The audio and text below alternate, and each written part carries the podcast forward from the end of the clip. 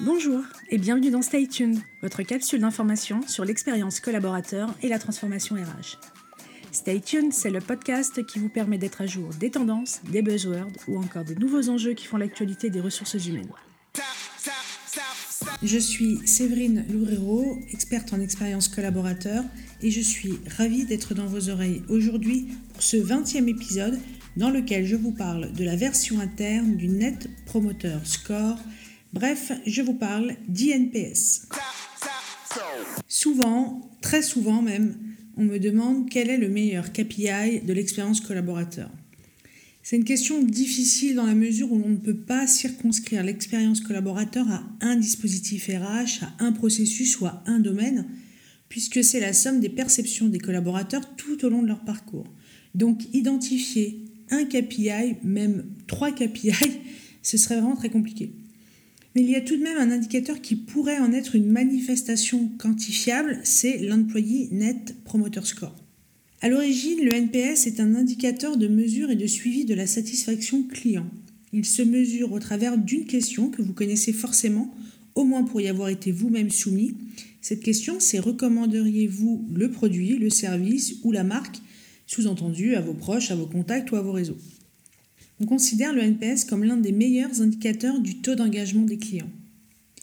L'échelle d'évaluation permet de dégager trois catégories parmi les répondants, les détracteurs, les passifs et les promoteurs. Sur l'échelle de 0 à 10, si le client indique une note entre 0 et 6, il est considéré comme détracteur. S'il met 7 ou 8, il est passif. Et s'il met la note de 9 ou 10, on le considérera comme promoteur. Depuis quelques années, comme beaucoup d'autres apports du marketing, les RH ont commencé à utiliser le NPS dans les enquêtes de climat interne le plus souvent. La question qu'on pose aux salariés est alors recommanderiez-vous à vos connaissances de venir travailler chez nous? C'est souvent une question synthèse en fin de questionnaire après que l'on ait demandé aux salariés d'évaluer leur satisfaction des relations managériales, des services RH ou encore des dispositifs de reconnaissance. On leur pose la question chapeau qui correspond à l'employé NPS, autrement dit au NPS interne. L'INPS est donc une sorte de photo à un instant T du niveau d'advocacy des salariés concernant leur employeur. Le plus intéressant est d'en faire un baromètre en rendant régulière la mesure. Mais attention à ne pas tomber dans les travers de la pulse surveille que j'évoquais notamment dans l'épisode numéro 16.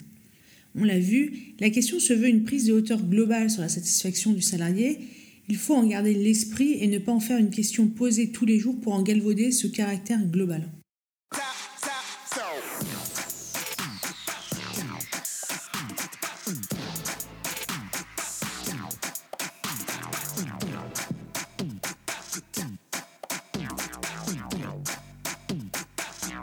Il y a un point intéressant sur lequel s'arrêter concernant le NPS, c'est son calcul. Car ce n'est pas si commun que cela dans les enquêtes, le NPS peut être négatif. En effet, le parti pris de la question est d'avoir un indicateur des salariés prêts à s'engager dans la recommandation de leur entreprise. Le calcul du NPS ne compte ainsi pas les résultats des répondants considérés comme passifs, dont la note est 7 ou 8 calculer le NPS, on va soustraire le nombre de détracteurs, qui ont répondu de 0 à 6 pour rappel, au nombre de promoteurs.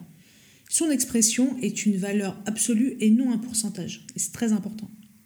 Tout le monde n'est pas OK avec cette échelle.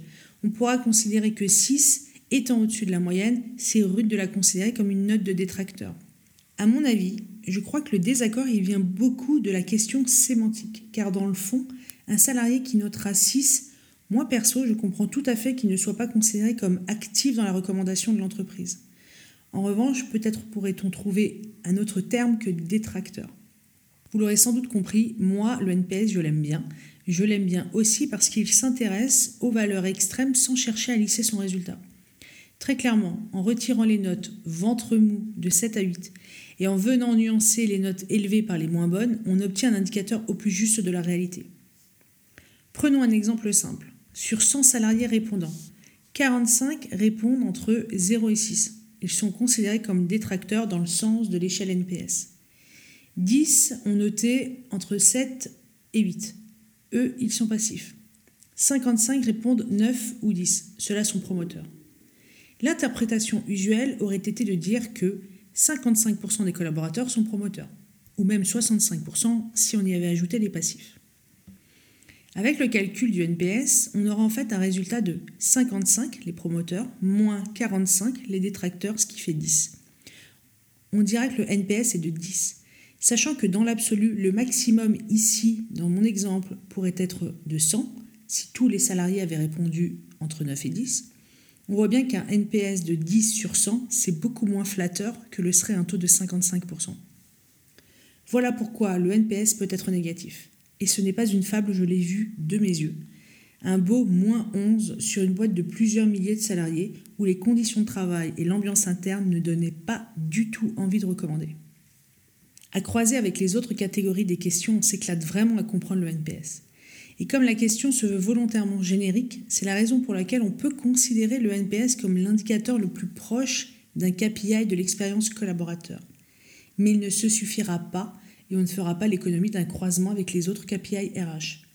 Et de grâce, ne demandez pas directement à vos salariés dans vos enquêtes s'ils sont satisfaits de leur expérience chez vous. Ça n'aurait pas beaucoup de sens. Stay tuned, c'est fini pour aujourd'hui. Si l'épisode vous a plu, il plaira aussi sans doute à vos collègues et à votre réseau, à qui vous devriez donc le partager. L'autre moyen d'exprimer que le podcast vous plaît, c'est de le noter dans l'application en lui mettant un maximum d'étoiles. Merci d'avance. Aussi, n'hésitez pas à m'indiquer dans les commentaires le sujet que vous souhaiteriez que je décrypte dans un prochain épisode. Stay tuned revient dans deux semaines. D'ici là, restez à jour en suivant la presse review tous les vendredis sur mon compte LinkedIn ou sur mon site pointdecontact.fr. À bientôt.